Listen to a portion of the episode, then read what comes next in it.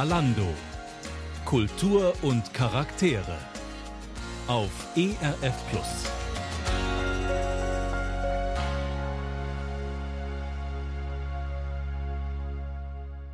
Liebe Hörer, sind Sie perfekt oder eher weit davon entfernt? Oder würden Sie gerne perfekt sein?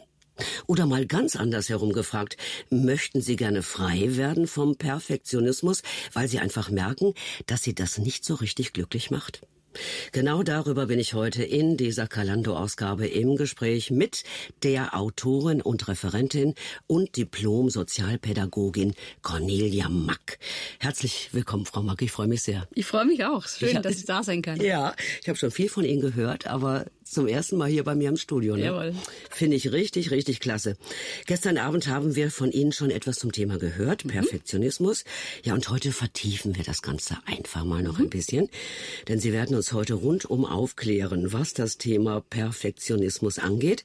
Sie haben ein Buch geschrieben mit dem Titel Endlich frei vom Perfektionismus. Mhm.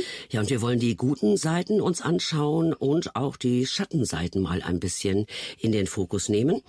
Frau Mack, wenn jemand ein perfektionistischer Typ ist, dann klingt das doch erstmal richtig gut. Also viel besser, als wenn einer so ein Lodri ist, der immer fünf Grade sein lässt. Also äh, solche perfektionistischen Menschen muss es doch geben, oder? Ja, also grundsätzlich ist der Perfektionismus nicht nur schlecht. Also wir sind ja in unserer Gesellschaft auch dankbar, wenn was gut funktioniert, also wenn man mit der Bahn gut ankommt. Ich bin mit der Bahn heute Morgen hierher gefahren. Ich freue mich sehr, dass Sie gut angekommen sind. ja. ja. Äh, oder wenn es einfach auch ästhetisch schön ist, das ist doch was Schönes. Als wir ärgern uns, wenn überall Dreck und Müll rumliegt äh, in den öffentlichen Anlagen oder Straßen, das ist alles nicht so schön. Und natürlich freuen wir uns, wenn was gelingt oder auch wenn Ärzte gut arbeiten oder Handwerker eine gute Arbeit abliefern. Ja, dann zahle ich gern die Rechnung, ist doch logisch. Und es also von den Aspekten her das zu betrachten, natürlich hat der Perfektionismus gute und wichtige Seiten. Das zweifelt, glaube ich, auch niemand an. Da gucken wir noch mal ein bisschen mehr drauf auch. Ich glaube, in der heutigen Gesellschaft ist das doch sehr gefragt, ne? Wenn ja. einer perfekt arbeiten kann, sagen wir mal, Sie haben es eben schon ein bisschen erwähnt, in der Forschung, im medizinischen ja, Bereich, genau. Techniker, Ingenieure, mhm. Chemiker, das ist doch wahnsinnig wichtig, dass da einer auch perfekt ist, ja? Genau. Also ich sehe das auch so, dass das, dass das wichtig ist, dass dann die Sachen auch funktionieren. Natürlich gibt es trotzdem Fehler. Fehler. Das, wir sind Menschen und Menschen machen Fehler, gar keine Frage. Aber wenn so zumindest der Wunsch oder die Bemühung da ist, es gut machen zu wollen, finde ich das auch was Schönes, auch eine Art von Wertschätzung. Also den Anspruch habe ich an mich selber auch, dass wenn jemand von mir eine Arbeit erwartet oder einen Vortrag erwartet oder ein Buch erwartet, dass ich das natürlich auch gut mache und so dass die Menschen wirklich davon profitieren können, was haben. Ich glaube, da sind wir uns auch einig. Ja, es ist ja auch spannend, was manche so auf die Reihe bekommen. Da staune ich, ja, mhm. wie perfekt manche auch arbeiten können. Trotz allem, wann würden Sie denn sagen, Frau Mark, ab wann Wird's denn kritisch? Ab wann kippt das Ganze? Ja, ähm, ein waschechter Perfektionist, was ist das für ein Mensch? Ich würde sagen, es wird dann kritisch, wenn ich nicht mehr zur Ruhe komme. Mhm. Wenn ich getrieben bin von den Erwartungen, wenn ich vielleicht auch nicht mehr genießen kann oder wenn ich vielleicht auch keine Kritik mehr ertragen kann. Das ist auch ein Teil des Perfektionismus, dass man nicht mehr kritikfähig ist, sondern dass man auf jede Kritik dann sofort gereizt reagiert oder auch unbarmherzig mit anderen Menschen umgeht und äh, dass man dann vielleicht auch irgendwann richtig krank wird dadurch, also oder ins Burnout reingerät. Burnout und Perfektionismus oh, sind zwei oh. Seiten einer Medaille. Ja, da gehen wir auch gleich noch ein bisschen ja, ja. mehr drauf mhm. ein. Also wenn einer die Messlatte ziemlich weit oben ansetzt, ja, das ist genau. schon, äh, also mir kommt das Wort Druck dann immer irgendwie in den Kopf. Das mhm. muss ja auch ein unheimlicher Druck sein, äh, äh, dem Perfektionismus sozusagen standhalten zu können, oder? Genau, ja. Ja, also wenn zum Beispiel, äh, wenn man es jetzt mal im familiären Bereich nimmt, wenn eine Mutter sich darüber aufregt, wie die Kinder die Waschbecken putzen, dann sagt sie, wir machen es doch lieber selber. Mhm. Also so wie das aussieht. Oder die Spülmaschine, wenn die die einräumen, wir machen es doch lieber selber. Oder wenn, wenn die ihre Zimmer nicht ordentlich oder Betten nicht ordentlich machen, dann machst du doch lieber selber. Und am Schluss macht sie immer mehr, immer selber und dann hängt alles an ihr. Und dann kippt der Perfektionismus in so eine so eine Seite rein, dass dann alles an einem hängt und dass man immer unter Druck ist und dass man sich nicht mehr freuen kann, auch am Miteinander. Und dann wird es dann schon schräg. Ja, ich kann mir vorstellen, dann rödelt man rum, ja, ja also ist mhm. da unheimlich in Bewegung und gestresst mhm. und äh, harmonisch hört sich das dann nicht gerade an, muss ja, ich sagen. So oder wenn der Mann den Garten nicht richtig ja. macht, dann macht's doch lieber die Frau oder so. Ja, genau. Ja. Und so ist ganz immer so fixiert auf das, was die anderen nicht gut machen, nicht können. Und das ist dann auch, äh, da wird der Perfektionismus so zu einer Zwangsjacke. Da Hätten Sie gerade noch mehr. Beispiele dafür, wie das so im Leben auftauchen kann? Ja, wenn ich, den, wenn ich dann dauernd vergleiche und sage, die anderen machen das so und so und warum kannst du das nicht auch so machen? Oder äh, der Wasserhahn tropft immer noch, äh, warum kannst du nicht auch so machen? Oder auch im Büro, wenn ich, äh, wenn ich der Kollege es nicht so macht, wie ich es gern hätte, dann mach ich es doch selber äh, und zeigt dem anderen, ich kann es besser und der andere hat gleich so dieses Gefühl, ich bin nicht gut genug. Mhm. Und das macht dann auch Distanz. Also das, das Miteinander macht das schwer, das ne? Macht oder? Sehr schwer. Ja, das kann ja. ich mir vorstellen. Mhm. Ja, wenn einer die Messlatte so so hochlegt, das denke ich kann sehr sehr viele Folgen haben. Eben mhm. auch, dass man selber mhm. vielleicht auch ein bisschen einsam ist, weil man auch immer ja. unzufrieden ist mit den ja, anderen. Genau. Die spüren das ja irgendwie. So ne? ist es ja. Das kann sehr einsam machen, mhm. ja, weil man so das Gefühl hat. Ähm, ich mache es den anderen vielleicht nicht recht oder die anderen machen es mir nicht recht. Und äh, ich bin die Einzige, die es irgendwie alleine richtig macht oder richtig hinbekommt. Und das macht einsam, keine Frage. Haben Sie das im Leben schon mal erlebt, dass da irgendwie ein anderer Mensch perfekt war und Sie haben gedacht, ach du meine Güte, was macht er alles richtig und mhm. gut und toll? Mhm. Haben Sie dann gedacht, das möchte ich auch gern so machen oder eher gedacht, das ist ein bisschen zu viel des Guten? Ja, je nachdem, was es ist. Kommt mhm. immer drauf an. Also manchmal sagt man, das ist ein tolles Vorbild, das möchte ich eigentlich auch erreichen können. Aber manchmal sagt man auch, also das muss nun wirklich nicht sein. Mhm. Wo bleibt da die, die Nähe und die Echtheit und die, die Mitmenschlichkeit, wenn es nur um Leistung und nur um Erfolg geht? Das macht total viel Distanz und macht eigentlich dann auch das Miteinander nicht mehr schön.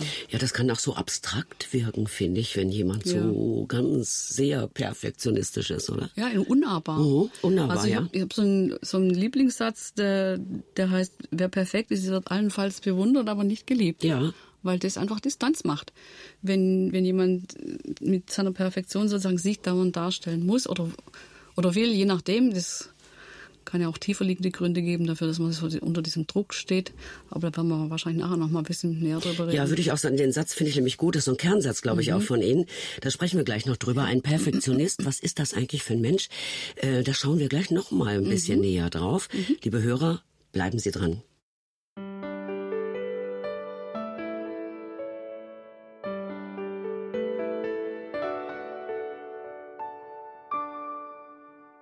Wir sprechen heute in Kalando übers Perfektsein, übers Unperfektsein. Äh, das ist ja auch unser Monatsthema für März und April hier bei uns auf ERF Plus. Ich finde, es ist ein sehr spannendes Thema. Vielleicht kennen Sie solche Menschen, liebe Hörer im näheren Umfeld, im Beruf, bei der Arbeit in der Kirche oder Gemeinde und sie merken, dass es gar nicht so leicht ist, mit solchen Menschen klarzukommen. Was sind die Vorteile eines Perfektionisten? Wir haben gerade schon ein ganz klein wenig drüber gesprochen. In der Forschung sind solche Menschen wichtig. Von Ärzten verlangen wir, dass sie ihr Handwerk ja bestens verstehen. Wir fragen aber auch, wo liegen die Nachteile eines perfektionistisch veranlagten Menschen? Und wir fragen mal nach den Ursachen und welche Not das auch manchen Menschen bereiten kann, diese Eigenschaft zu besitzen. Ja, und was zu tun wäre, wir schauen noch mal noch in die Bibel. Jetzt habe ich so eine kleine Vorschau gegeben, Frau Mack. Sie gucken mich auch schon an. Ich bin sehr froh, dass Sie an meiner Seite sind, Diplom-Sozialpädagogin. Ähm, Sie haben auch eine eigene Praxis, habe ich vorhin erfahren. Worum geht's da? Was machen Sie da hauptsächlich? Ich berate Menschen, die mit Themen kommen, mit denen sie nicht klarkommen. Mhm. Also meistens sind es Frauen, die bei mir da sitzen, manchmal sind es auch Männer, manchmal auch Ehepaare. Aber die ganze Themenpalette, die wir halt so haben. Äh, Nennen Sie mal zwei, drei Themen. Was ist denn dran? Ja, okay. meistens äh, ganz oh. großes Thema. Also entweder Probleme mit den eigenen Eltern, der eigenen Vergangenheit, die äh, nicht aufgearbeitet ist mhm. oder da, wo vieles unversöhnt oder Unheil ist. Kann aber auch sein, dass Menschen mit dem Thema Angst kommen äh, oder auch mit aktuellen Ehethemen kommen oder einfach auch äh, vor einer großen Entscheidung stehen und nicht so richtig wissen, wie sie sich entscheiden sollen. Das sind ganz unterschiedliche Themen, die die Menschen beschäftigen. Depressionen ist oft ein Thema. Mhm, okay. Ähm, Depressionen sind ja ganz oft, äh, hat die Ursache ganz oft in nicht betrauerten Themen. Mhm. Und dann versucht die Seele auf dem Weg sozusagen zu trauern. Mhm. Also nicht immer ist das so, aber ganz oft ist das ein Grund dafür. Und sind alles so Themen, die Ja, ist auch interessant, das begegnen. mal genau. so zu hören. Herzlichen Dank. Können Sie jetzt mal einen Menschen beschreiben, der perfektionistische Züge hat? Was sind da so die besonderen Merkmale? Ja, also der Perfektionist fühlt sich eigentlich immer in so einem inneren Wettkampf mit anderen Menschen und hat so dieses Urgefühl in sich, ich muss diesen Wettkampf gewinnen. Ich darf nicht schlechter sein als die anderen. Also so ein Stück weit ein Ehrgeiz auch. Und äh, ich darf aber auch keine Fehler machen. Ich darf nicht versagen, sonst bin ich nicht gut genug, sonst bin ich wertlos. Und das führt dann bei Perfektionisten ganz oft in diese Schwarz-Weiß-Denken. Entweder ich bin voll gut und hab's im Griff und ich krieg's hin und ich schaff's, oder ich bin gar nichts wert. Und bei kleiner Kritik ist es dann ganz oft so, dass Perfektionisten sich komplett selbst abwerten.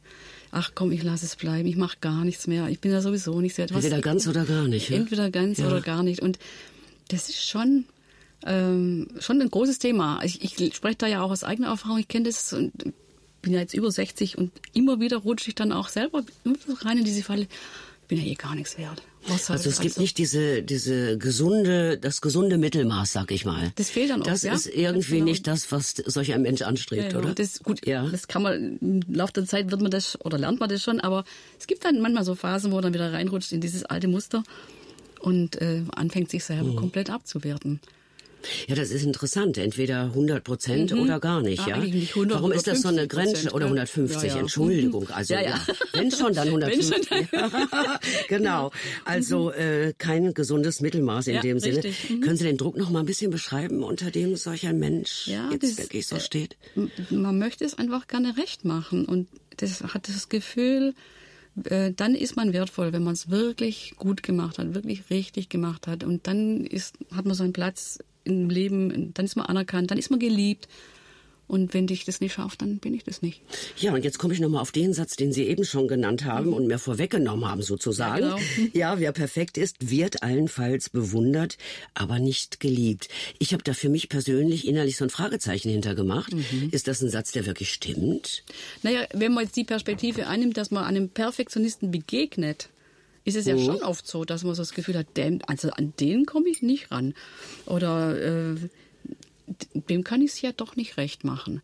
Mhm. Und das ist das, was dann diese Distanz macht, dass man dann sagt, so einen Menschen zu lieben, das ist schwierig. Also, oder ich will nicht so sein wie dieser Mensch. Äh, Das ist für mich kein Vorbild, wenn man das sozusagen dann landet in der Unbarmherzigkeit oder in der Härte oder ähm, in, in dieser in diesem Kritiksucht oder im Nörgeln anderen Menschen gegenüber. Und äh, Perfektionisten haben das ja schon so an sich, dass sie auch mit ihrer Körperhaltung, mit ihrer Mimik, mit ihrer Gestik ganz oft das unausgesprochen, also nonverbal vermitteln, dass der andere es nicht recht macht. Und dass man da anfängt, irgendwie sich unwohl zu fühlen oder innerlich anfängt zu frieren in der Gegenwart von Perfektionisten, ist eigentlich schon klar.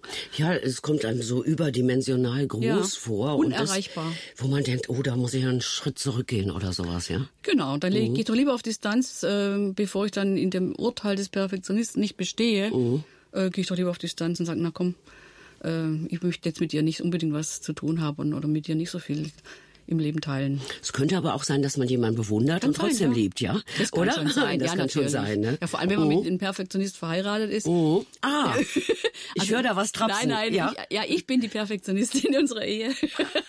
Oh. Dann ist das, natürlich will man den anderen lieben und äh, das ist dann auch schon eine Herausforderung, wenn jemand immer dann schnell dabei ist, zu verurteilen, sich selbst oder andere oder sich aufregt über das, was nicht stimmt. Und das ist dann für den Ehepartner eine Herausforderung.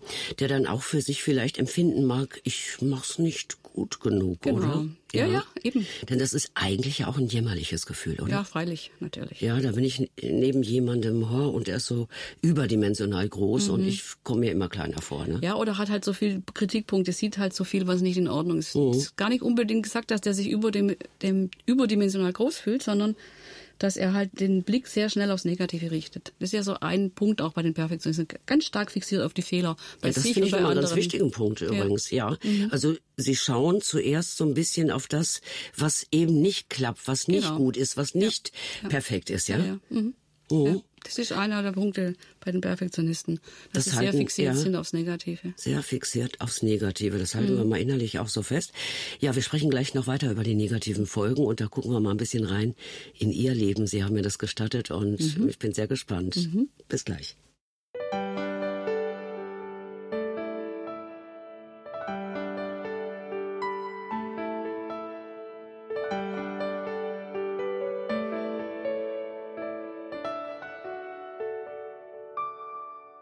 Wir sprechen heute in dieser Kalando-Ausgabe über Perfektionismus.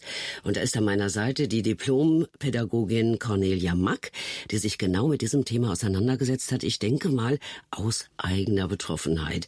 Wir schieben jetzt mal eine persönliche Runde rein, habe ich eben schon angekündigt. Frau Mack, Sie haben ein Buch geschrieben mit dem Titel Endlich frei vom Perfektionismus. Das lässt ja vermuten, dass das auch ein Thema in Ihrem Leben ist und das stimmt auch so, ne? Ja, das kann man so sagen. Deswegen hätte ich das, sonst hätte ich das Buch nicht geschrieben, wenn ich das nicht aus eigener Erfahrung kennen würde.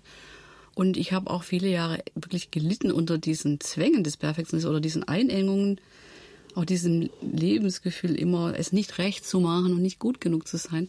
Und habe da wirklich auch Wege und die Freiheit entdeckt. Mhm.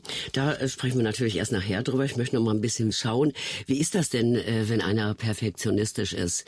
Äh, Sie haben vier Kinder, einen Ehemann, ja.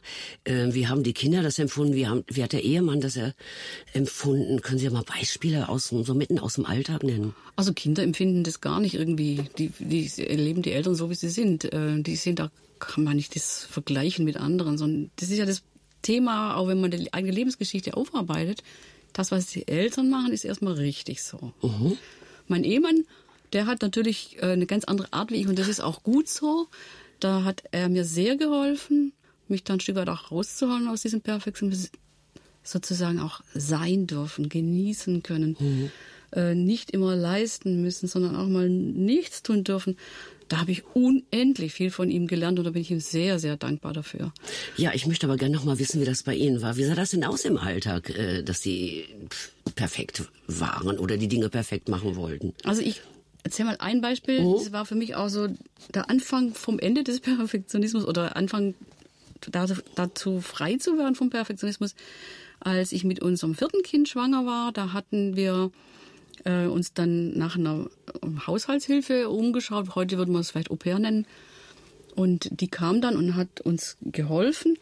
Und ich hatte in mir so diesen inneren Druck, äh, diese innere Botschaft, wenn die kommt, muss ich ihr bzw. mir selber beweisen, wie viel ich zu tun habe, um es ein Stück weit vor mir und anderen zu rechtfertigen, dass ich mir jetzt Hilfe suche. Mhm. Weil die Perfektionisten wollen ja gar keine Hilfe annehmen. Die möchten ja gern alles selber machen und meinen, sie müssten alles selber hinbekommen.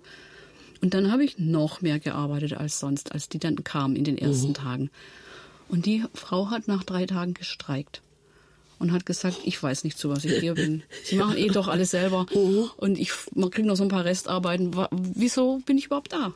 Ist ja interessant, dass sie gestreikt hat. Den Mut hatte sie das dazu, fand ich ja. auch. Das uh. war richtig gut. Uh. Und ähm, ich bin dann auch ein Stück weit erschrocken darüber, dass ich ihr mit meiner Art ja die Möglichkeit nehme, sich zu entfalten und sich zu zeigen mit ihren Gaben und Fähigkeiten.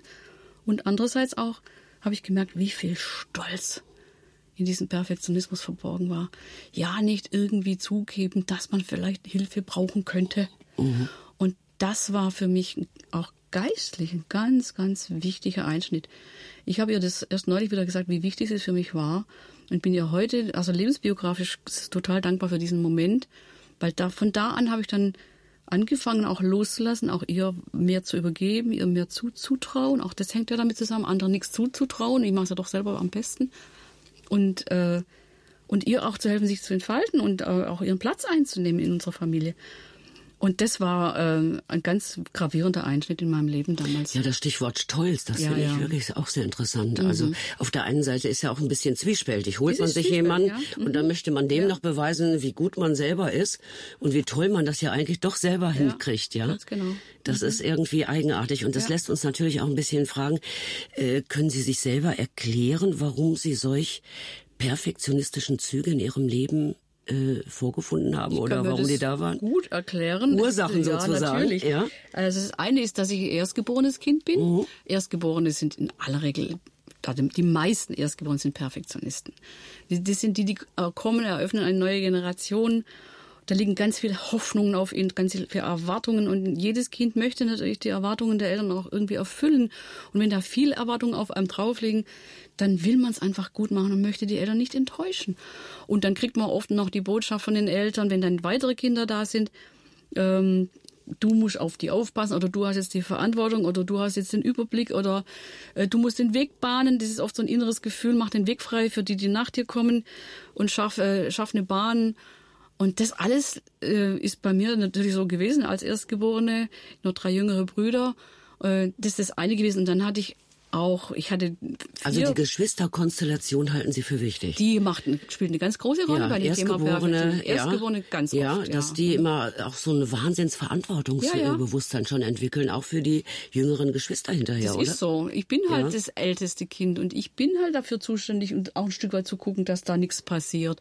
Das ist einfach das, was das Normale im System ist, dass die Älteren einfach mehr Verantwortung übernehmen als die etwas Jüngeren. Kann man denn nicht sagen, das, das- haben die Eltern, haben ihnen die Verantwortung übertragen, auch ein Stück weit diese Rolle einzunehmen? Nicht unbedingt. Oder haben sie das aus sich selbst so empfunden, dass sie das tun müssen? Ja, eher so. Es, ähm, es gibt alles. Aber ich würde jetzt mal sagen, dass bei uns genügend Leute da waren. Wir sind in einem Drei-Generationen-Haus groß geworden, mit drei Großeltern, einer Großtante und dann zwei Eltern. Da war eigentlich genügend da zum Aufpassen. Das wäre jetzt nicht unbedingt meine Rolle gewesen. Aber es ist so, es, das Muster, das das Erstgeborene so in sich aufnimmt. Ich bin zuständig dafür, dass es den anderen gut geht. Ich bin äh, dafür zuständig, dass die Welt in Ordnung kommt. Und das ist das, was dann natürlich auch zum Perfektionismus führen kann. Es muss nicht so sein, aber es kann so sein. Aber dass sie sich diese Fragen gestellt haben, Ja, das war einfach da. das war ein längerer Prozess. Waren das die Gene? Waren das, was war's? Sind Das- sie so gestrickt? Ja, ein Stück weit, äh, weil ich halt als erstes Kind auf die Welt gekommen bin, ist das ein Stück weit das, was man so empfindet als erstgeborenes Kind. Und dann kam natürlich auch eine relativ, äh, also von einer Seite zumindest strenge Erziehung dazu. Äh, Ich hatte auch eine sehr strenge Großmutter, die mit im Haus war, die uns immer erzählt hat, wie streng sie erzogen wurde und wie gut uns das dagegen geht, was wir viel mehr durften, als sie durfte. Und äh, das sitzt natürlich schon auch tief in einem Kind, wenn man dann so so das Gefühl hat, ich muss die Erwartungen der Eltern, der Großeltern erfüllen und ich muss es auch so gut machen wie die und muss auch so ein liebes und braves Kind sein, wie die waren und darf keine Fehler machen und muss es auch den Eltern und Großeltern recht machen.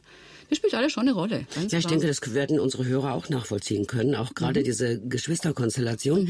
Aber ich kann mir vorstellen, es gibt noch mehr Ursachen. Würden Sie noch Ja. mehr Ursachen beschreiben können? Ja, da gibt es schon noch mehr Ursachen. Also eine Ursache ist sicherlich auch, äh, wenn Menschen eine hohe Begabung haben, dass, äh, dass man dann einfach auch stärker ähm, das spürt, was nicht in Ordnung ist in der Welt. Ich mache mal ein Beispiel.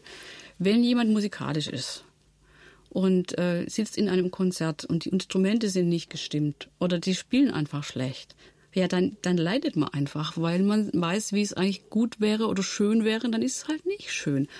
Und äh, andere hören das nicht. Also das spielt schon auch eine Rolle. Und äh, es kann aber auch noch ganz andere Gründe geben. Es kann auch sein, dass ich in einem völlig chaotischen Elternhaus aufgewachsen bin, dass ich Gewalt erfahren habe oder dass ich äh, Eltern erlebt habe, die nicht präsent waren, die abwesend waren oder dass es einfach völlig unordentlich zu Hause war.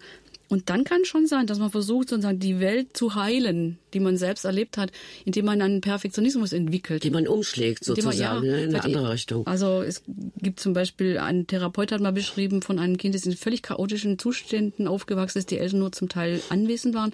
Und er hat dann versucht, mit Listen und Terminplänen und so Ordnung in sein Leben zu bringen, um sich eine Sicherheit zu verschaffen. Mhm. Auch das kann ein Grund sein für Perfektionismus. Es gibt sehr, sehr viele Gründe. Ja, ich finde das wichtig, über die Ursachen so Ja. ein bisschen nachzudenken. Hätten Sie noch so einen Punkt für uns? Ja, also wie gesagt, dann kann es natürlich auch sehr religiöse Enge geben. Also wenn das erlebe ich öfters mal, wenn Kinder sehr streng religiös erzogen worden sind, vielleicht sogar noch mit dem Grundgedanken, wenn du das machst, ist Gott traurig. Das kann natürlich dann auch in so eine ganz gesetzliche Richtung führen, dass man so sich als Kind äh, erstmal verurteilt fühlt von Gott, wenn man irgendeinen kleinen Fehler macht und es dann bis ins Erwachsenenalter oft lange braucht, bis man das äh, durchschaut und auch äh, relativieren kann und auch das Stück weit davon frei wird von diesem Grundgedanken, weil so stimmt's ja nicht.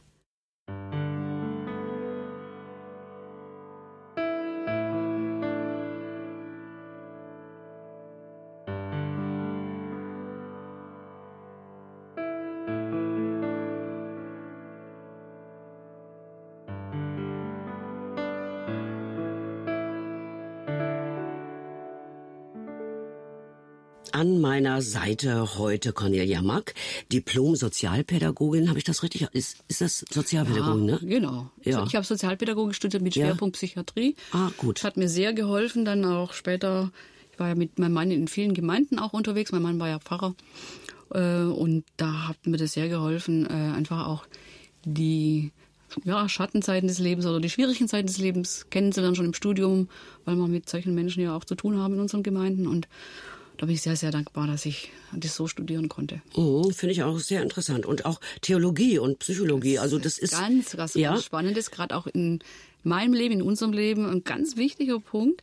Ich habe so einen Lieblingssatz, da heißt, die Bibel ist das beste Psychologiebuch. das der ist es. Das ist es. Kann ich bestätigen. Das ist echt so. Also egal, was die Psychologen herausfinden, dann sage ich, ja, stimmt schon, aber die Bibel weiß schon lange. ja, steht Und- da drin. Schau mal. Genau, ja. da steht Mhm. schon. Äh, Da könnten wir jetzt viele Beispiele nennen, das mal, aber heute ist nicht unser Thema. Aber trotzdem sehr interessant. Total. Also ich finde auch, äh, mein Mann und ich, mein Mann als Theologe und ich als Pädagogin, und da gehört ja auch Psychologie dazu, äh, wir haben ganz, ganz viele Themen, die die Menschen bewegen, immer wieder auch aus diesen beiden Aspekten angeschaut. Und es gibt keine Predigt, äh, die ich nicht vorher mit meinem Mann gelesen und besprochen habe, die er gehalten hat und umgekehrt keinen Vortrag oder Buch, das er nicht gelesen hat. Das ist immer unter diesen beiden Aspekten. Passt es für die Menschen und stimmt es vom, vom Wort Gottes her? So haben wir, sind wir eigentlich miteinander unterwegs im Leben und das ist eine ganz tolle Kombination. Das finde ich eine super Kombi, muss ich sagen. Ja. Sie haben uns gerade schon ein bisschen in Ihr Leben blicken lassen und wir haben ein bisschen äh, mitbekommen, dass Sie auch perfektionistische Züge Ja, haben, natürlich. Mhm. sozusagen. Ähm, und wir haben über die Ursachen gesprochen. Können Sie die nochmal so zu, zusammenfassend, so drei, vier nennen?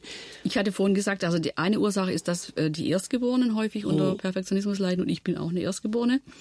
Dann kommt natürlich mit dazu, was man für eine Erziehung hatte. Eine strenge Erziehung kann eine Rolle spielen.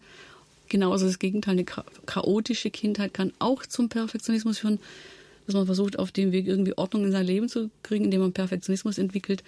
Und natürlich auch religiöse Strenge kann eine Ursache sein. Ja, und auch Hochbegabung kann auch ein Grund sein für Perfektionismus, dass ich einfach sehr, sehr viele vieles erspüre und weiß, wie es eigentlich gut und richtig wäre. Und wenn das dann im Leben einfach anders ist, dann leide ich unter dieser Kluft. Äh, Und äh, das kann mit eine Rolle spielen, dass man zum Perfektionismus neigt. Das haben Sie ganz wunderbar zusammengefasst, muss ich sagen. Ähm, jetzt würde mich mal interessieren, wie lange haben Sie ja mit diesen Ansprüchen gelebt? Ja, Sie haben ja schon ein paar Jahre auch gelebt, ja? Ja, ja. Äh, bis man mal an den Punkt kommt und merkt, ah, vielleicht müsste sich mal was ändern in meinem Leben, ja? Ja, also das, ich würde mal so sagen, die Grundmuster, die bleiben.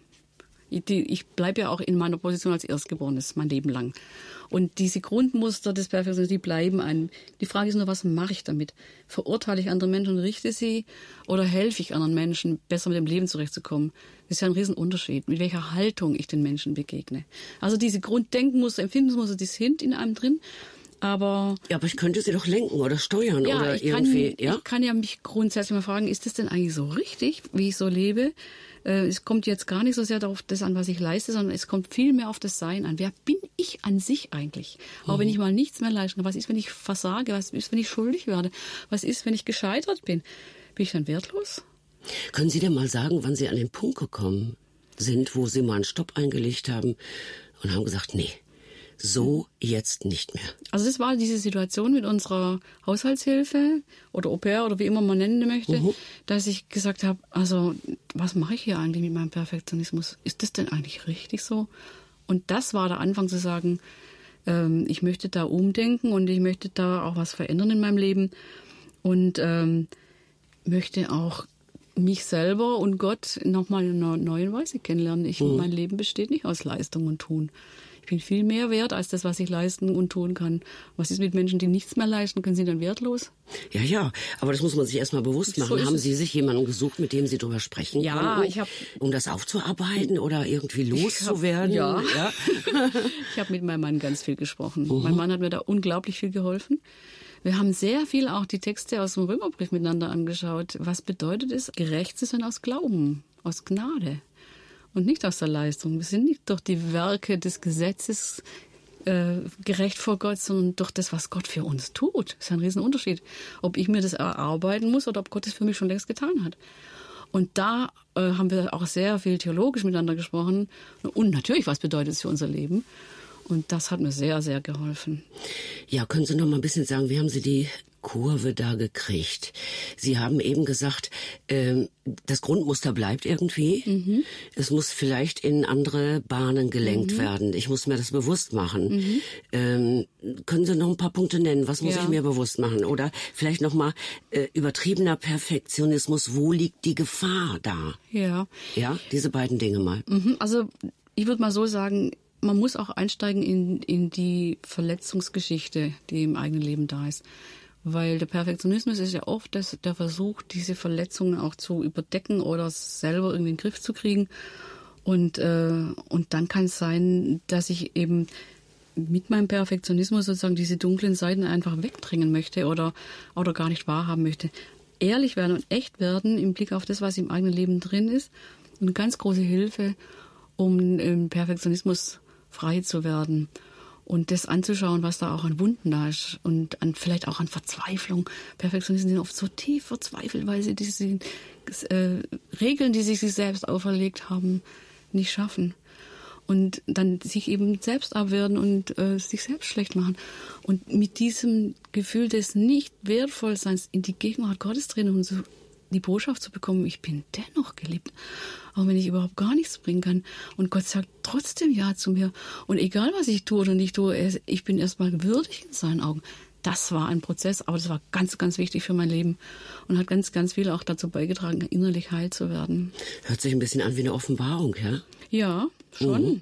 Also, und ich kann mir auch vorstellen, das geht nicht, jetzt habe ich neue Gedanken im Kopf, jetzt, jetzt bin ich ein mhm. anderer, ja? Nee, Oder eine andere, sondern das ist ein längerer das ist ein Prozess. längerer Weg. Wie lange hat das bei Ihnen gedauert und was waren da noch für Hürden immer so zwischendurch? Ich war, ich glaube, ich bin da immer noch unterwegs. Ich ah, weiß ja, nicht, ob das schon fertig ja. ist. Ich hoffe gerne, wenn jemand ehrlich ist, ja? ja, ja. Also, ich würde nicht sagen, dass das abgeschlossen ist, sondern das ist was, was man immer wieder neu im Leben durchbuchstabiert und immer wieder neu auch in einer tieferen Schicht lernt. Und da bin ich immer noch am Lernen. Was zum Beispiel machen Sie heute, jetzt, ganz anders als früher? Ähm, ich mache bestimmte Dinge nicht mehr so, dass ich sage, also ich muss jetzt immer alles ordentlich haben oder so. Das, das geht ja auch gar nicht. Ähm, oder dass ich äh, bestimmte Dinge einfach auch lassen kann und sage, äh, ist, ist jetzt egal, äh, jetzt sieht es halt so aus oder ich, ich muss jetzt hier, perfekt sein in dem, was ich hier vollende oder was ich bringe. Oder auch mal Nein sagen. Also Nein sagen war für mich immer ganz, ganz schwierig, weil ich darf niemand enttäuschen. Mhm. Und zu sagen, nein, ich mache das jetzt nicht. Oder ich, ich habe hier jetzt äh, zwei Tage oder drei Tage ohne Termine und ich nehme da keinen Termin an, auch wenn es ganz dringend ist, weil ich jetzt einfach diese Pause auch mal brauche. Solche Dinge zu lernen, war extrem schwierig. Sie würden aber sagen, das Leben ist schöner so? Ja, das Leben ist auf jeden Fall schöner so, mhm. wenn ich sein darf und geliebt bin, auch ohne Leistung. Mhm. Und das äh, ist schon äh, eine ganz neue Dimension im Leben. Ja, deswegen habe ich gesagt, es ist wie eine Offenbarung ja, eben, schon. Ja? ja? Also zu wissen, äh, ich bin einfach geliebt. Genau. Ja? Mhm. Äh, die Schild muss gar nicht auf den höchsten Turm steigen, so ja, um genau. gesehen zu werden sozusagen. Mhm. Ja, ja, und äh, das ist ja auch zu begreifen, was Gnade ist im Leben. Das ist was vom Schönsten, was man lernen kann äh, und was man erfahren kann. Und äh, dass Gott mich gut macht und nicht ich mein Leben gut machen kann. Das ist ja so das Grundmuster des Perfektions. Ich muss mein Leben selber gut machen und alles negativ unter der Decke halten. Und Gott sagt zu mir, musst du gar nicht und kannst du auch gar nicht. Ich bin's, der dein Leben gut macht. Ja, was ist das für eine tolle Zusage, die Gott uns da gibt? Ist doch großartig.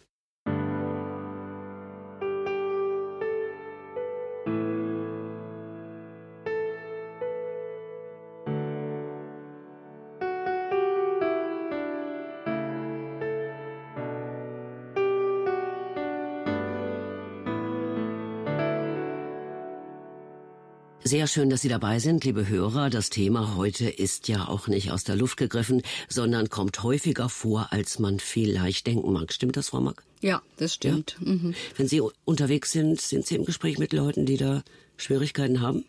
Ja, also das kommt schon vor, dass Menschen mir das erzählen, aber Ähm, meistens braucht es eine Weile, bis man überhaupt entdeckt, dass man unter Perfektionismus leidet. Vielen Menschen ist es gar nicht so bewusst, dass sie so in diesen Zwängen gefangen sind. Warum man müsste das doch Weil, merken, das oder? Leben ist so, das muss so sein. Es ist, ist richtig so, so zu leben unter diesen Zwängen oder unter Mhm. Ist normal. Druck. Für mich ist normal ja. und Mhm, genau. normal ist richtig, ja? Ja, genau. Mhm. Okay.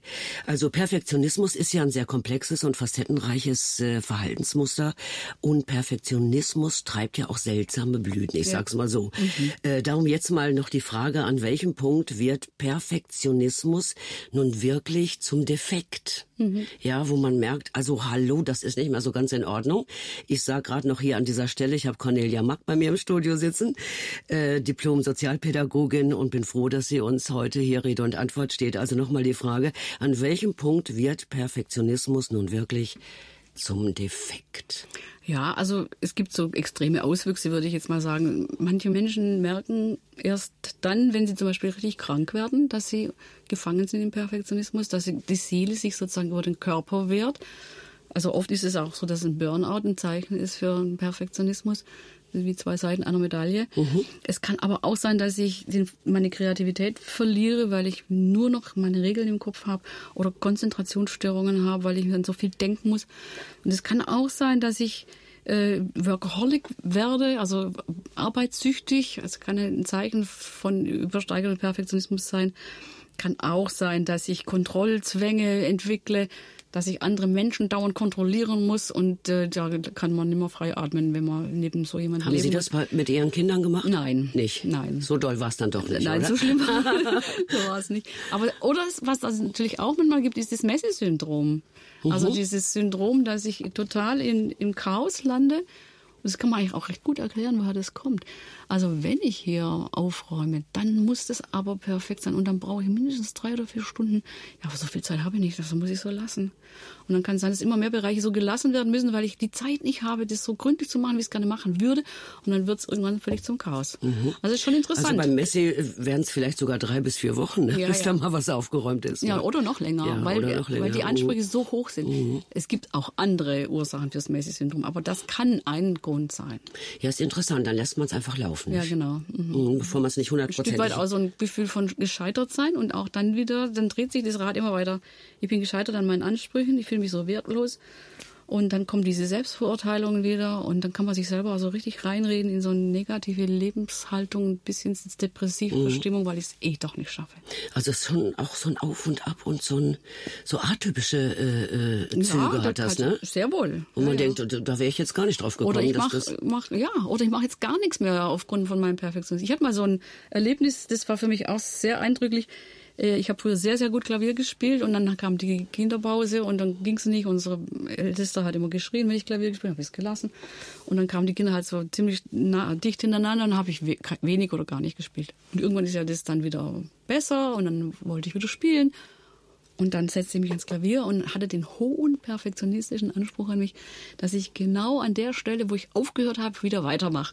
Und das ging natürlich nicht. Ich habe Fehler gemacht. Und dann habe ich eine Wut bekommen auf mich. Und das ist auch so ganz typisch für die Perfektionisten. Ich habe meine Noten genommen, habe sie in die Ecke geworfen und gesagt, und ich spiele nie wieder Klavier. Und da habe ich gemerkt, wie stark der Perfektionismus mich sozusagen daran hindert, auch Dinge zu tun, die ja schön sind. Auch Klavierspiel kann ja auch schön sein, wie man mal Fehler macht. Auf alle Fälle. Ich spiele ja. heute wieder, ich mache heute auch Fehler. Und das ist für mich so ein typisches Zeichen dafür, dass ich da frei geworden bin von diesen Zwängen des Perfektionismus, dass ich es, auch wenn ich mal spontan irgendwo begleiten muss, natürlich mache ich dann auch Fehler. Früher wäre ich da ins Mauseloch gekrochen vor Scham. Aber heute sage ich, okay, ich habe jetzt keine Zeit gehabt zu üben, wusste gar nicht, dass ich begleiten muss. Ist, ist halt so, jetzt ich mache jetzt halt einen Fehler. Ist Wo Sie gerade schlimm. erzählen von Ihrer Tochter, dass das mit dem Geklimper wollten Sie gar nicht hören, darf ich gar nicht sagen, Geklimper, ne, Mhm. das schöne Klavierspiel, wollten Sie gar nicht hören, also aufgehört. Ähm, wie haben die Kinder, das würde mich doch nochmal, als sie Teenager waren, haben die nicht gesagt, oh Mama, du immer mit deinem hohen Anspruch oder du mit deinen Erwartungen immer, oder waren die dankbar, dass die Mama so hohe Erwartungen an ihre Kinder hat? Also, als die Kinder Teenager waren, war das schon lange nicht mehr so schlimm. Das Ah, war ja in der ersten Phase, als unser jüngstes Kind geboren wurde, wo dann sozusagen der Anfang war, Mhm. äh, wo ich sagte, also, was tue ich hier eigentlich mit meinem Perfektionismus auch anderen Menschen an? Also, da war die Jüngste noch nicht mal geboren. Und äh, da war, fing dieser Prozess an, ich würde sagen, der Prozess der Erlösung. Ja? Mhm, Also, so das immer mehr zu begreifen, was bedeutet eigentlich Gnade? Wer ist Gott für mich? Und das äh, immer mehr durchzubuchstabieren fürs eigene Leben. Und das heißt, hat ja was zu tun mit den, wie ich mit meinen Mitmenschen umgehe. So wie ich mit mir umgehe, gehe ich auch mit meinen Mitmenschen um. Ist ja immer wie zwei Seiten einer Medaille. Wenn ich andere dauernd verurteile, habe ich meistens auch ganz viel Verurteilen mir selbst gegenüber in, in mir drin. Und wenn ich selber Gnade für mich zulasse, lasse ich auch für andere Gnade zu. Barmherzigkeit mit sich selbst hat auch Barmherzigkeit anderen Menschen gegenüber zur Folge. Ja, wenn Sie von Gnade sprechen, hört sich das wirklich wie eine Erlösung an. Mhm. Ja. da werden Sie auch äh, weich in der Stimme und so. Das ist schon eine ganz andere mhm. Stimmung überhaupt. Haben Sie das erlebt, zum Beispiel in der Gemeinde oder bei Freunden oder Verwandten, dass Sie da auch ein Stück weit einsam dadurch geworden sind? Oder haben andere Leute Ihnen gesagt, hör mal, du mit deinem, ja? Das würde ich so jetzt nicht sagen, ähm, dass ich einsam war. Eigentlich eher im Gegenteil. Ich war mal in sehr, sehr vielen Beziehungen. Aber ich weiß, dass manche äh, die hohen Erwartungen, die ich an mich hatte und die ich natürlich nach außen ausgestrahlt habe, auch ein bisschen als Druck empfunden haben. Das schon. Hatten die Angst vielleicht auch vor Ihnen, dass man auch den Ansprüchen nicht gerecht wird? Kann gut sein, ja. Das sagen Leute mir immer wieder, mhm. wenn sie mal so von früher erzählen, dass sie so das Gefühl hatten, an mich kommen sie sowieso nicht ran. Mhm. Ähm, und das ist natürlich auch schade, wenn das so ist, ja. Also das ist ja das, wo wir vorhin auch drüber gesprochen haben, dass das auch Distanz machen kann wenn jemand so perfektionistisch daherkommt. Und das ist ja was, was ich auch gar nicht will. Ich möchte Nähe zu anderen Menschen haben und möchte mit ihnen gemeinsam durchs mhm. Leben gehen und mit ihnen das Leben auch teilen. Und ich könnte mir auch vorstellen, dass so ein Kennzeichen ist von, von einem Perfektionisten, dass er so Rückzug, ja, sich zurückzieht, weil das alles andere gibt ihm nicht genug. Er allein ist schon schwer genug. Also er kommt mit sich selber am besten klar. Kann sein, dass Kann das, das sein? auch so ist, ja. Also von mir würde ich das jetzt noch nicht sagen, uh aber ich glaube, das gibt es durchaus auch als eine Ausformung des Perfektionismus, uh dass man da äh, dann sagt, ach, macht mein Ding alleine. Ich möchte noch weitere Kennzeichen eines Perfektionisten. Wir sprechen natürlich nachher noch ja. über die guten Seiten und was Sie da auch erlebt haben. Sie haben es immer schon selber angedeutet, das finde ich sehr schön, brauchte ich gar nicht fragen. Was sind weitere Kennzeichen eines Perfektionisten? Na gut, Perfektionisten haben sehr, sehr viele Regeln, die sie aufstellen, haben viele Regeln im Kopf, sich selbst gegenüber, aber auch anderen Menschen gegenüber. Aber dann eben oft auch so dieses, wenn sie das Gefühl haben, es nicht zu erreichen, dass sie sich dann selbst abwerten oder andere Menschen abwerten. Wenn ich andere abwerte, dann merke ich selber bei mir schon nicht so. Äh, also andere kritisieren, äh, dann bin ich selber nicht ganz so schlecht. Das ist auch oft bei Perfektionisten so. Und dann oft auch diese Wut, die sie in sich tragen. Perfektionisten haben ganz viel Wut in sich. Weil die Welt nicht so ist, wie sie sein sollte. Und ich selber bin auch nicht so, wie, sie sein, wie ich sein sollte. Und andere sind auch nicht, wie sie sein sollen. Das kann einen wütend machen. Äh, das sind so Kennzeichen des. Perfektionismus. Und das wiederum macht schon auch einsam, ja. Wenn ich viel wütend unterwegs bin, dann gehen der andere doch lieber schnell auf Distanz und sagen, oh, Vorsicht, dann kommt die Wütende oder der Wütende daher. Also das sind so Auswüchse des Perfektionismus. Und ja, das mit der Wut finde ich auch nochmal ziemlich ja, interessant, ja. Ne, dass man doch da so eine geballte Menge Aggressionen auch in sich hat, ja. denn äh, Wut und Aggression hängt ja auch das ist stark zusammen. Prinzip fast das Gleiche, ja. Mhm. Genau. Ja. Interessant mal das so zu hören. Ja, nun müssen manche Menschen aber neben einem Perfektionisten irgendwie bestehen. Ja.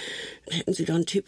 Wie kann man am besten ja. mit solchen Leuten umgehen oder überleben neben solchen Leuten? Also den Menschen einfach sagen, du bist geliebt, so wie du bist. Das ist das, was der Perfektionist ganz dringend hören muss und was ihm auch gut tut, wenn er diese Botschaft immer wieder zu hören bekommt. Mhm. Und das ist ja das, was Menschen dann auch verändert, wenn sie diese Botschaft bekommen, dass sie Geliebte sind. Gibt das so eine ganz nette Geschichte. Ich gebe die gerne immer als Ehemann ein Veränderungsprogramm weiter. Was kann ich ja. dir erzählen? Oder? Ja, gerne, ja. Haben wir so viel Zeit? Ja, ach, wir nehmen uns die Zeit. okay. Ein Mann erzählt, meine Freunde wollten, also die Geschichte heißt, soll ich mich ändern? Meine Freunde sagten immer zu mir, soll ich mich ändern? Und ich pflichte denen auch bei und ich wollte mich auch ändern, aber ich brachte es einfach nicht fertig, so sehr ich mich auch darum bemühte. Und meine Frau nickte auch dazu. Dann sagte eines Tages meine Frau zu mir, weißt du was, ändere dich nicht. Es ist egal, ob du dich änderst oder nicht. Ich liebe dich so, wie du bist. Diese Worte klangen wie Musik in meinen Ohren. Und ändere dich nicht, ich liebe dich. Und ich entspannte mich und ich wurde lebendig und Wunder über Wunder, ich änderte mich.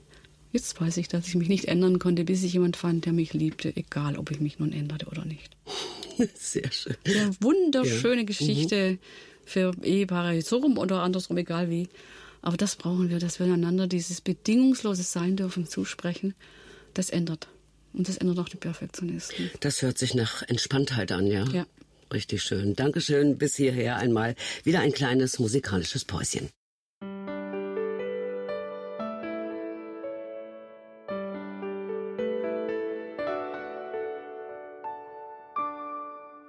Mein Studiogast heute hier in Calando ist die Diplom-Sozialpädagogin Cornelia Mack. Ja, und da kann ich heute alle meine Fragen loswerden rund um das Thema Perfektionismus. Das mache ich gerne. Nobody is perfect, wissen wir ja eigentlich alle. Ja, manche tun aber so, als wären sie perfekt. Wir haben ein bisschen die Ursachen auch gehört und auch beleuchtet. Jetzt möchte ich gerne mal die Frage stellen in Ihrem Buch, Frau Mack, endlich frei vom Perfektionismus. Da fällt immer wieder das Wort Schattenseite. Mhm. Was ist das, die Schattenseite? Also meinen eigenen Schatten kenne ich irgendwie, aber äh, ja, wenn ich Dunkel und Licht äh, habe, aber Sie meinen was anderes, ne? Ja gut, der Begriff kommt ursprünglich von C.G. Jung. Manche wissen das. Ähm also dass wir so eine dunkle Seite in uns drin haben, aber wenn wir in die Bibel schauen, finden wir das genauso. Also das kann sehr vieles sein, was der Schatten in mir ist. Also das, was halt nicht ins perfekte Bild passt. Das Unvollkommene, die Scham, das Scheitern, auch die Schuld, die ich begangen habe. Aber es kann auch noch tiefer gehen. Es kann auch sein, dass sind Verletzungen in meinem Leben, Traumata vielleicht oder auch Verwundungen äh, oder eine ganz schwierige Kindheit. Das sind alles so die Schattenseiten, die in meinem Leben drin sind. Und wenn ich die nicht anschaue, werde ich auch nicht frei vom Perfektionismus. Mhm. Weil zum Freiwerden vom Perfektionismus gehört einfach das Echtwerden und das Ehrlichwerden gegenüber dem, was eben auch nicht perfekt ist in meinem Leben. Und da gibt es so vieles. Und die, der, der Irrglaube der Perfektionisten ist ja der, wenn ich meinen Schatten überwunden habe, beziehungsweise den gar nicht anschaue und nur noch die positive Seite im Fall, dann klappt schon. Und das funktioniert nicht. Echt werden heißt ganzheitlich werden, auch das Dunkle anschauen. Das ist übrigens auch das, was meinem Leben Profil gibt.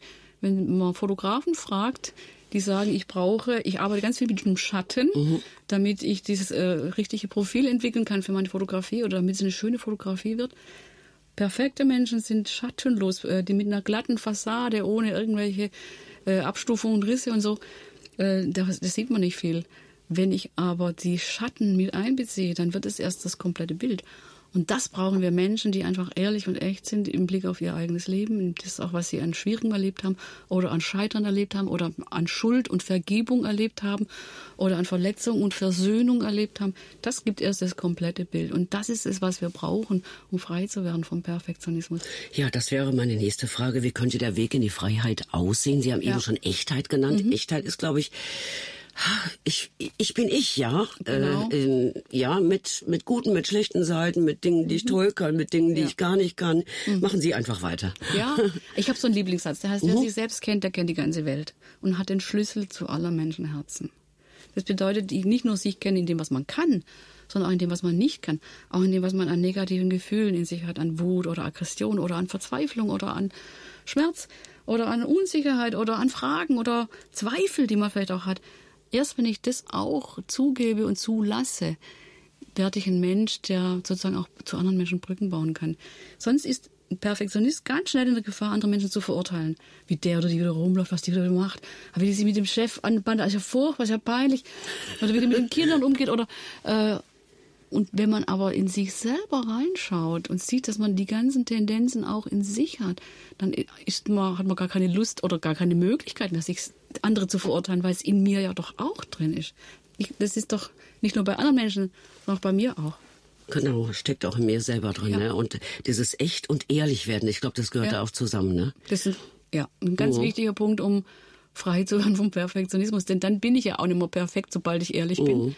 Und das ist gut so. Dann merke ich also die Untiefen, die die anderen haben und hab wo ich sie auch genau, sehe, habe ich genauso, ja. Ganz genau. Wenn ich da mal reingucke, ich meine, äh, Sie sagen ja auch, Selbsterkenntnis ja. ist ein Weg in die Freiheit. So es gibt es. ja diesen tollen Satz, Selbsterkenntnis ist der erste Weg zur Besserung. Ja, da ist genau. was dran, ne? Da ist sehr viel dran. Mhm. Weil das eben dazu geführt, dass ich mich mit all den Facetten, die mein Leben ausmacht, eben erkenne und sehe und auch so vor Gott sehe.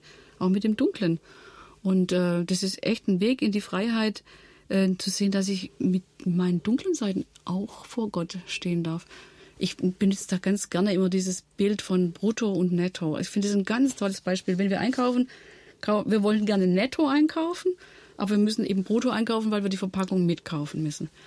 Und wir denken oft, und Perfektionisten denken das ganz besonders, Gott möchte mich netto, ohne meine Verpackung, ohne Ballast. Erst wenn ich mich so entwickelt habe, wie ich eigentlich sein sollte, wenn ich ein guter Mensch bin, gute Dinge tue, viel bete, äh, einfach immer ein perfektes Erscheinungsbild, dann bin ich von Gott geliebt. Wenn mein wahrer Kern, mein wahres Selbst sich heraus entfaltet hat.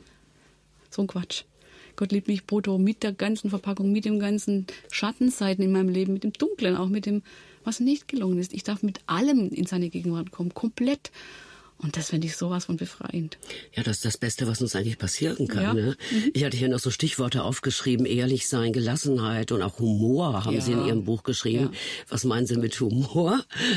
Ich meine, ich kann mir vorstellen, was das heißt, aber in dem. Zusammenhang jetzt. Also im Zusammenhang mit Perfektionismus Mhm. heißt, Perfektionisten haben keinen Humor. Das Leben ist eine ernste Angelegenheit, da gibt's halt gar nichts zu lachen, gell? also aber wirklich.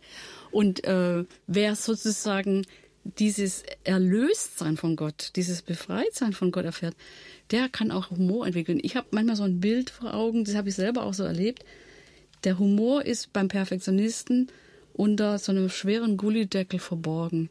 Und wenn er Erlösung erfährt, Befreiung von Gott, Gnade erfährt, dann ist es wie wenn dieser Gullideckel abgehoben wird und die Quelle fängt an zu sprudeln. Und dann kann man über Dinge, die man, über die man sich vorher nur geärgert hat, auch lachen und schmunzeln. Jetzt nicht im zynischen Sinn, sondern eher so in, in dem Sinn, das ist so ein Kurios hier, diese Gesetzgebung, oder? Diese Straßenführung, das ist ja schon ein bisschen witzig. Vorher hätte ich mich ja nur aufgeregt.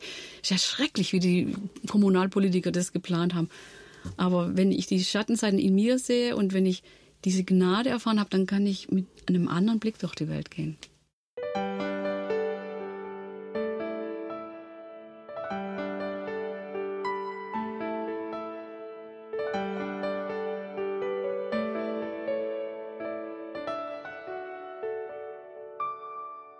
Mein heutiger Studiogast ist die Diplom-Sozialpädagogin Cornelia Mack aus dem Schwabenland, muss ich glaube Ja, ich das dazu muss man sagen. dazu sagen. Hört man ja auch. Ich finde es herrlich, ist immer eine ganz andere Welt, die hier ins Studio Genau. kommt. Ich finde es sehr schön, dass Sie da sind, Frau Mack.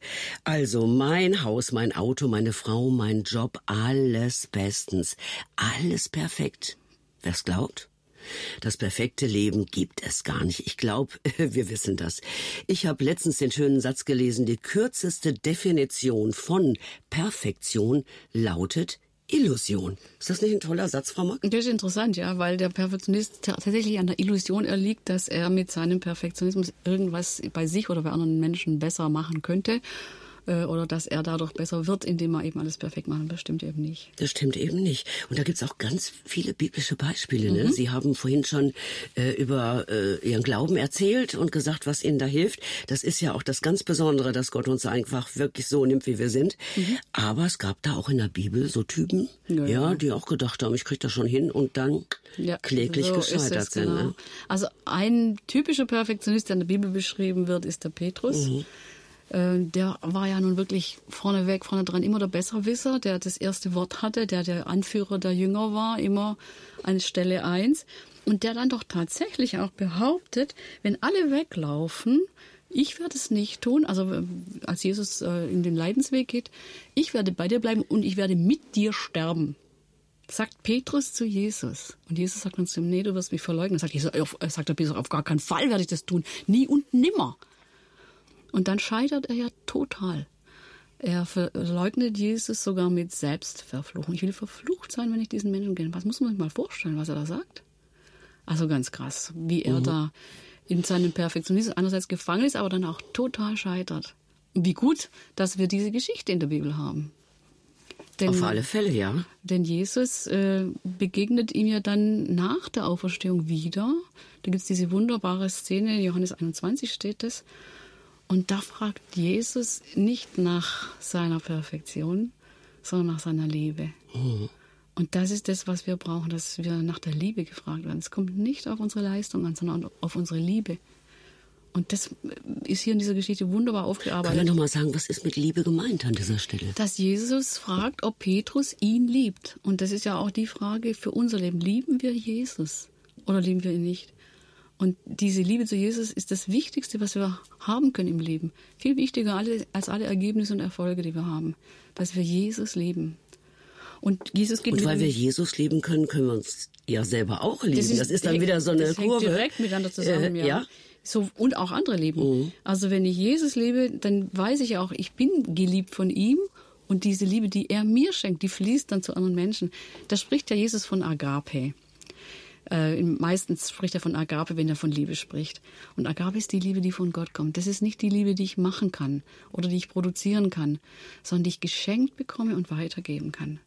Und bei dieser Petrus-Geschichte finde ich es insofern auch nochmal ganz, ganz spannend. Jesus geht da nämlich einen therapeutischen Weg mit dem Petrus. Er geht mit ihm an den Punkt, bis er traurig wird bis er am Schatten mhm. angekommen ist, bis er sozusagen auch an da seiner kam die Schuld Selbsterkenntnis, ja. Selbsterkenntnis Oh, Backe, und äh, Ja. auch in dieses nochmal zurückgehen in das, wo es wirklich wehgetan hat, wo er sich ja auch selbst verletzt hat. Wer sich selbst verflucht, Mhm. der verletzt sich ja auch selber. Und an dem Punkt geht Jesus mit ihm und da beginnt sozusagen sein therapeutischer Weg mit ihm. Von da an baut er ihn wieder auf und fragt ihn nach seiner Liebe und gibt ihm dann auch einen neuen Auftrag. Und äh, dieses von Jesus geliebt sein und ihn lieben, das ist das Allerwichtigste, was wir brauchen, äh, weil das natürlich was mit Selbstliebe, Selbstannahme zu tun hat und mit dem anderen Menschen zu lieben und anzunehmen. Also äh, feststeht, Jesus hat sich auch mit unperfekten Typen eingelassen. Ja, und wie? Nur. Denn da gibt's ja einige, über die Ja, man einiges erzählen könnte. Ne? es gibt eigentlich nur Unperfekte in der Bibel. Es gibt keine Perfekten. Und das finde ich so tröstlich. Mich regt es als ja manchmal schon auf, gell, dass, dass Gott mit den Unperfekten arbeitet. Mit dem David, dem Ehebrecher, mit dem Mose, dem Mörder äh, und dem, dem Petrus, der gelogen hat und so weiter. Also Was jetzt kein Freibrief ist dafür, dass Nein. man äh, Hauptsache unperfekt, ja. Nee, aber, Aber Mhm. Gott benutzt diese Menschen und so benutzt er auch mich als unperfekten Menschen. Wie großartig. Dass es nicht die Perfektion ist, die Gott voraussetzt oder Jesus voraussetzt, um mich in seinen Dienst zu nehmen und mit mir durchs Leben zu gehen, sondern es kommt auf die Liebe an. Die Sätze, die Jesus gesagt hat, sind wirklich therapeutisch, muss Ja, ich sagen. absolut. Das ist mir jetzt so hängen geblieben, weil Sie das eben gesagt haben. Da ist ja auch diese, diese Szene von dem Splitter und Mhm. dem Balken. Können Sie uns das nochmal vor Augen führen? Ja, ja, da sagt ja Jesus, äh, was siehst du aber immer den Splitter im Auge deines Bruders, aber merkst gar nicht, dass du selber einen Balken im Auge trägst. Das ist ein ganz krasses Bild, das Jesus da benutzt. Er war ja Architektensohn und er wusste genau, wovon er spricht. Und dieses, dieser Balken, das ist so ein richtig großer Träger, den wir von Fachwerkbauten kennen. Und wenn man sich das mal vorstellt, man hätte so einen Balken im Auge, was für Humor Jesus auch hat. Es fällt mir an manchen Stellen auf, wie humorvoll Jesus Bilder zeichnet. Und hier sagt er, also wenn du einen Balken im Auge hast, dann machst, das gibt ja Wahnsinnsdistanz, wenn ich mit dem Balken durchs Leben gehe, oder? Da kann, ja, kann ich ja niemandem nahe kommen. Er sagt, zieh mal erst den Balken aus deinem Auge, bevor du versuchst, deinem Bruder oder deiner Schwester den Splitter aus dem Auge zu ziehen. Also es könnte sein, dass bei mir noch viel mehr auf dem Ja. Kerb Holz, ich bleib mal bei dem Holz Ja. ist, ja, als bei dem anderen. Also dass ich Ja. da auch das, die richtige Sicht verloren habe So für die es. Dinge, ja. Und das ist was, was Perfektionisten auch brauchen, dass sie einen Perspektivwechsel einnehmen, vielleicht auch in, in vielerlei Weise. Zum einen die eigenen Schattenseiten zu sehen, die eigenen Fehler zu sehen und vielleicht auch insofern nochmal Perspektivwechsel einzunehmen, gerade wenn wir bei den Schattenseiten und auch den Verwundungen des Lebens stehen bleiben, wenn man die eigene Lebensgeschichte der Eltern mal anschaut und deren Perspektive als Kind mal einnimmt. Wie ging es eigentlich meiner Mutter oder meinem Vater, als die Kind waren, als die drei oder vier Jahre alt waren? So ein Perspektivwechsel, das macht ja Jesus hier mit diesem Bild, der kann ungeheuer hilfreich sein, äh, auch zur eigenen Heilung und zur Versöhnungsgeschichte. Ich kann mir vorstellen, dass das mal gut wäre. Ich würde da mal tiefer schauen, ja, und einen zweiten oder dritten Blick auch drauf Mhm. Ganz werfen, genau. ne? was da alles passiert ist. Mich persönlich fasziniert ja immer das mit den Pharisäern und die Mhm. hielten sich ja auch für perfekt und besser und was die alles für Regeln hatten und um die Regeln noch Regeln drumherum, damit das alles auch wirklich stimmte. Aber es stimmte manchmal gar nicht. Da sind da zwei in der Kirche, Mhm. ja, und das finde ich irgendwie, das ist eine Geschichte, das glaubt man gar nicht. Ja, das ist diese Geschichte Pharisäer und Zöllner im Tempel. Und äh, das Interessante an dieser Geschichte ist, dass Jesus sozusagen die zwei Enden einer Skala in der Gesellschaft nimmt. Die Pharisäer waren die sogenannten Gutmenschen. Wir haben diesen Begriff heute negativ konnotiert, eben deswegen, weil Jesus negativ über die Pharisäer redet. Aber sie waren damals hoch angesehen. Und wenn man sich das überlegt, was die da sagen, ich faste zweimal die Woche, ich gebe den Zehnten von allem, was ich habe, das ist ja krass. Also die waren wirklich hoch angesehen. Sie waren die obersten Gutmenschen und an der untersten Skala waren die Zöllner, die, der, die kollaboriert haben mit der Besatzungsmacht und die dann zusätzlich noch den Leuten das Geld aus der Tasche gezogen haben. Und die beiden gehen in den Tempel miteinander, um zu beten. Und der, jeder würde damals gesagt haben, klar ist der Pharisäer der, der vor Gott gut dasteht. Und, äh, und der Zöllner nicht. Und Jesus sagt genau das Gegenteil. Weil der Zöllner sich selber aufgrund seiner Leistung beurteilt und seine Leistung sozusagen als seinen Wert ansieht.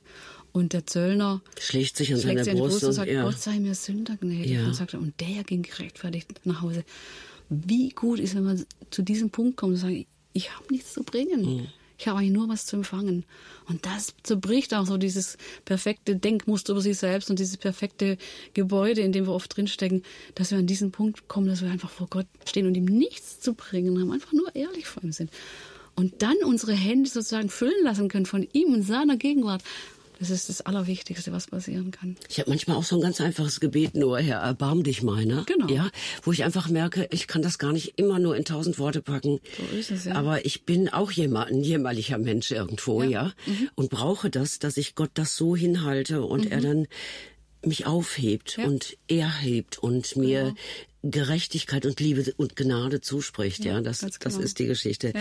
Also demnach ist die Botschaft der Bibel nicht, du musst perfekt sein, bei dir muss alles stimmen im Leben, du darfst keine Fehler machen, du musst immer schön brav sein, immer gehorchen.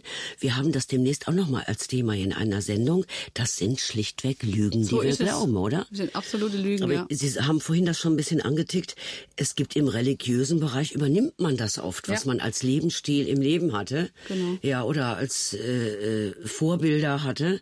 Ja, und Mhm. dann denkt man, äh, dann glaubt man das. Ich muss brav sein, äh, Genau. dass ich in den Himmel komme. Ja. Ja. Mhm. Pass auf, kleines Auge, was du tust. Also da ist so ein Gott, der, der immer guckt, dass ich nichts falsch mache und so. Mhm. Ja. Das ist nicht der Gott, den wir meinen. Nein, Ne? nein. Also Gott ist nicht der Lehrer oder Richter, der über meinem Leben mit der Rute wacht, sondern er ist wie ein Vater oder ein Freund.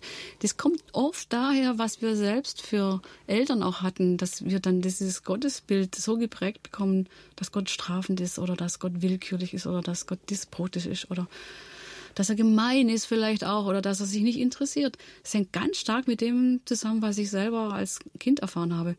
Und da brauche ich eine Umprägung, wenn das so ist muss mein Gottesbild verändert werden, neu ge geschrieben oder neu geprägt werden von Gott selber. Mhm. Also, dass ich mich Gott hinhalte oder wie mache ich das? Ja, indem ich ähm, zum einen das anschaue, was ich erfahren habe als Kind und was auch schwer war und was verletzend war und es auch vor Gott betrauere und beklage und dann sozusagen in Gedanken auf seinem Schoß Platz nehme und ihn als einen ganz neuen Vater vielleicht für mich erkenne oder entdecke, als anderen, so wie ich ihn vielleicht nie gekannt habe bisher. Also ich schaue auf mein eigenes Leben. Sie sprechen viel vom Schauen. Ich schaue mal hin. Mhm. Wie ist es denn bei dir? Wie sieht's bei dir in deinem Leben aus? Und dann gibt's ja diesen schönen Satz, im Anschauen seines Bildes Ja. werden wir verwandelt in sein Bild. ja. Das kam ja gerade so Ja, ganz spontan so. als Gedanke. Ich habe in meinem Beratungsraum ein Bild. Und zwar ist es das Auferstehungsbild vom Isenheimer Altar. Weiß, manche kennen das vielleicht. Da ist Christus in so einer orange-gelben Aureole und man sieht seine segnenden Hände und man sieht seine Wunden. Und wenn Menschen zu mir in die Beratung kommen, dann sitzen sie vor diesem Bild. Die schauen nicht mich an, sondern sie schauen dieses Bild an. Das habe ich absichtlich so gemacht, weil es nicht um mich geht und mein Wissen und meine Fragen, sondern darum, dass diese Menschen in Beziehung zu diesem Christus kommen. Und manchmal oder ganz oft biete ich an, dass wir am Schluss miteinander noch beten. Manchmal stehen wir auch miteinander auf, stellen uns vor das Bild. Und manchmal sage ich zu diesen Menschen auch, wollen Sie vielleicht mal Ihre Hand in diese Wunde legen? So zum Zeichen dafür, dass unsere Wunden geheilt werden durch seine Wunden. Und das ist ein äußeres Zeichen nur. Das ist ja ein theologisch schwieriger Satz. Wunden können Wunden heilen. So ja. ist es, ja. Aber durch seine Wunden sind wir geheilt, steht im Jesaja. Und das ist das, was er uns schenken möchte, dass wir durch seine Wunden heil werden. Deswegen ist er gestorben und auferstanden, damit wir Heilung erfahren. Und das ist gerade auch beim Thema Perfektionismus Unbedingt. wichtig. Ne? Unbedingt. Genau.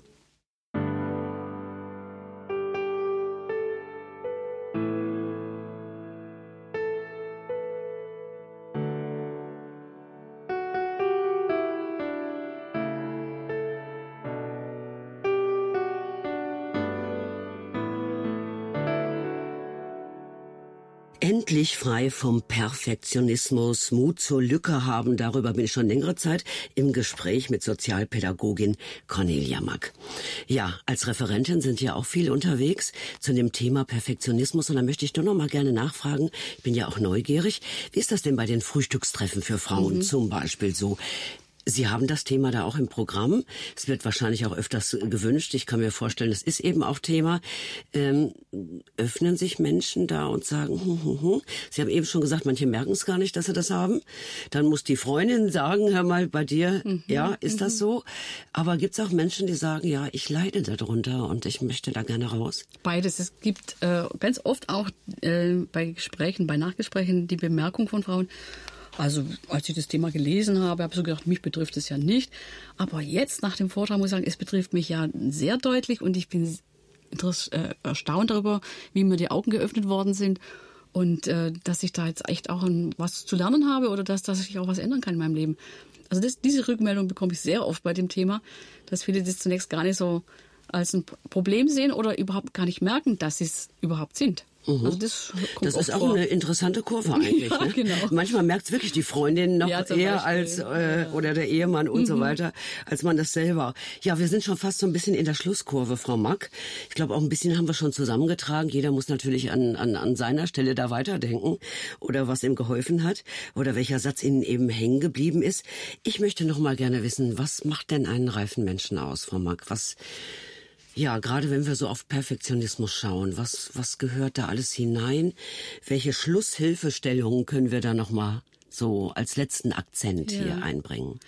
Also ich würde sagen, Barmherzigkeit macht einen reifen Menschen aus. Mhm. Wenn man von der Barmherzigkeit Gottes lebt, wird man mit sich selber barmherziger, weil Gott ja mit uns barmherzig ist. Das auf dem Schoß seines Erbarmens Platz nehmen dürfen. Das ist der Mutterschoß Gottes. Rachamim heißt das im Hebräischen da darf ich sicher auch sein, da, da kommt die Seele zur Ruhe. Da wird das Kind gestillt in mir, das äh, wie ein, seine Mutter tröstet.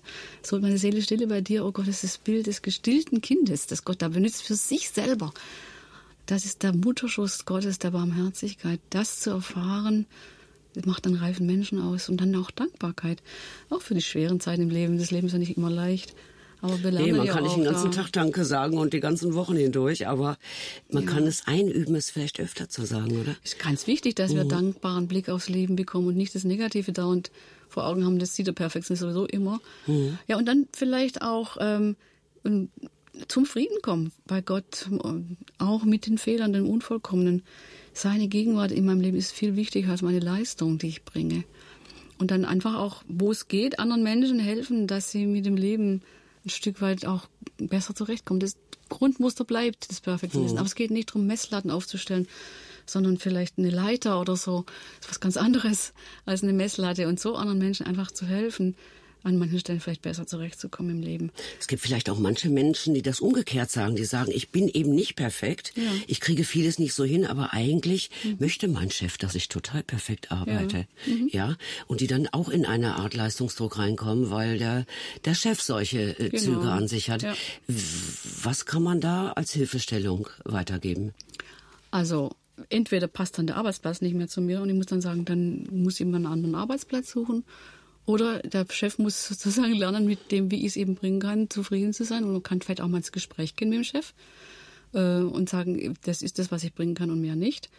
Äh, aber man darf nicht darunter leiden oder krank werden, wenn man äh, sozusagen immer geknechtet ist von Perfektionismus eines anderen Menschen.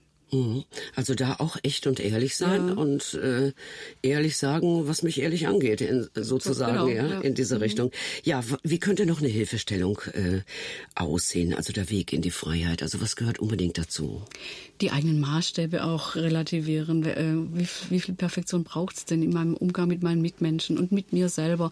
Es gibt so ein schönes Beispiel, das Rechenexempel für 100 Prozent Ziel brauche ich so und so viel Zeit und Kraft und für die ersten 80 Prozent brauche ich in aller Regel genauso viel Zeit und Kraft wie für die letzten 20 Prozent. Und dann sage ich immer, warum nicht lieber zwei Sachen 80 Prozentig machen als eine Sache 100 prozentig? Gibt so Leute, die sich dann in den letzten Details noch verlieren, äh, weil die Farbe von der Deko nicht passt oder weil hier die Seite an einer Stelle nicht richtig geschrieben ist oder und dann äh, sozusagen immer wieder von vorne nochmal anfangen.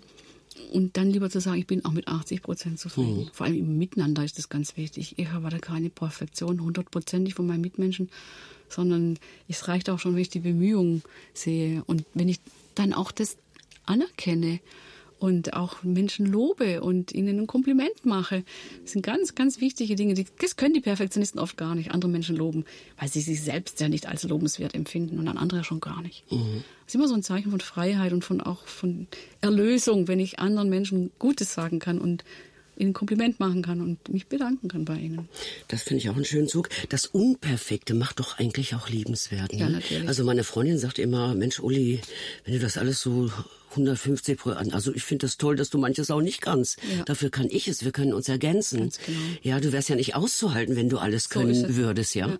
Ich finde das auch, wenn ich in eine andere Wohnung komme und sehe, dass auch ein ähnliches Durcheinander oder Chaos mhm. bei mir, dann denke ich, auch wie gut das ist. Wie bei uns im Studio jetzt hier. Ne? Wir haben unsere Zettel, die wir abgearbeitet haben, Ganz sozusagen genau. einfach ja. hingeworfen. Mhm. Ist aber auch ein schönes Zeichen dafür. Passt gut zur Sendung. Ne? Genau. Mhm. Müssten wir mal als Facebook-Bild ja. rein, reinstellen. Das wäre schon mal ein guter Hinweis. Mhm. Würden Ihnen noch zwei Punkte so einfallen zum Schluss?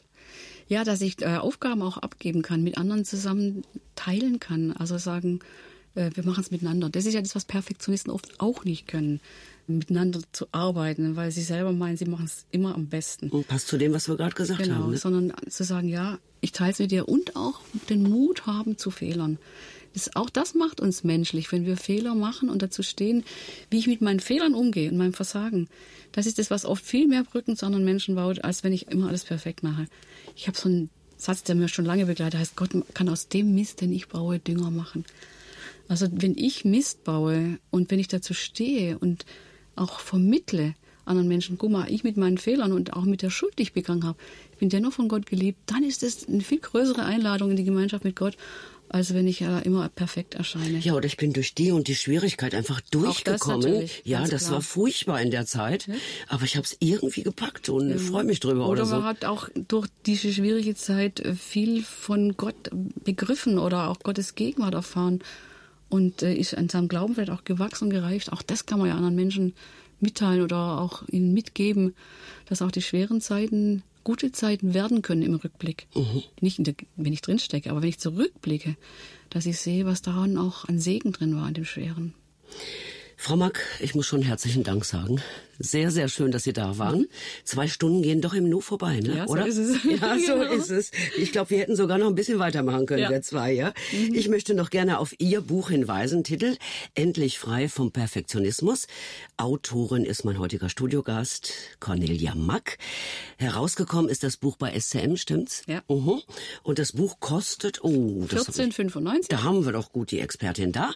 Und es hat 172 Seiten so ungefähr, ne? Mhm. Ich glaube, so um die Kante stimmt das. Das ist auch ein Fragebogen mit drin, wo man sich oder den Ehepartner mal selbst einschätzen kann. Äh, mhm. wie geht's mir denn mit dem Perfektionismus? Von Reinhold Rute entwickelt mit seiner Erlaubnis abgedruckt. Also das ist auch oh. sehr hilfreich. Da muss ich doch dann auch noch mal reingucken. Und Erziehungstipps für, äh, wie man das so erzieht, dass man die Kinder nicht so unter dem Zwang des Perfektionismus erzieht. So eine tolle Buchvorstellung hatte ich auch noch nicht. Also gerne über unser Service Center zu bestellen unter der Nummer 06441 957 14 14. Nochmal zum Mitschreiben die Nummer 06441 957 14 14. Ja, ich glaube, das war viel Stoff heute zum Nachdenken, zum Weiterdenken, zum Thema Perfektionismus, zum Thema unperfekt sein. Ein Satz noch, Humor, auch das, äh, da müsste man mal den Knopf drücken. Das war auch nochmal ein schönes Stichwort, sollte man nicht vergessen. Ich hoffe, dass Sie das Ganze auch mit Humor heute sich ein bisschen anhören konnten, obwohl das ein etwas schwereres Thema war. Ja, ich kann nur noch sagen, behüt Sie Gott, haben Sie eine gute Zeit, liebe Hörer. Bis bald.